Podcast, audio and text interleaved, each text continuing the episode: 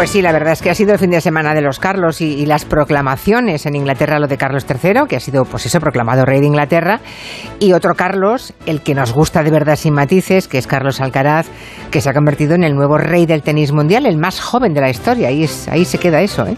Pero vamos a alejarnos un poco de las celebraciones y la pompa de circunstancia británicas para hablar de cosas más prosaicas, pero que son las que nos deben importar a todos.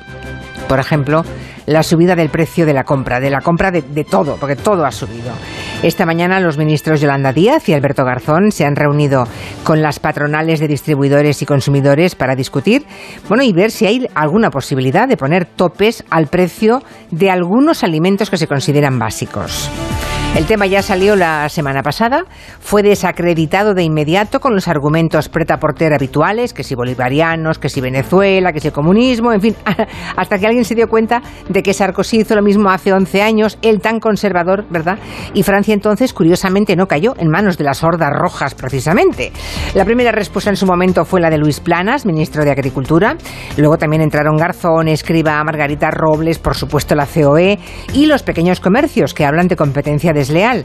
Aunque es curioso porque hay un barómetro que ha hecho la sexta hoy mismo, según el cual el 60% de la población está de acuerdo en que se pongan topes a, a, los precios en algunos productos, en algunos alimentos básicos. ¿Ustedes qué creen? ¿Se puede poner una limitación al precio de los productos de consumo básico? ¿Qué consecuencias positivas y negativas puede acarrear? Y sobre todo, de verdad, en España, ¿se puede analizar seriamente una propuesta y ver seriamente los pros y los contras que tiene? Vamos a intentarlo, que no quedemos por no haberlo intentado.